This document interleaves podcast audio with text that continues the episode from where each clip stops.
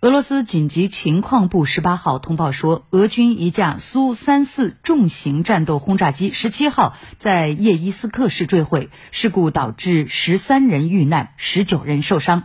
俄罗斯侦查委员会同一天表示，该委员会军事侦察总局等相关部门专家正在事故现场继续进行调查。调查人员提取了起飞机场的燃料样本和必要文件，讯问跳伞逃生的飞行员和机场工作人员，并且已经从坠毁现场提取了飞行记录仪，将对其进行鉴定。飞机坠毁的主要原因可能是技术故障。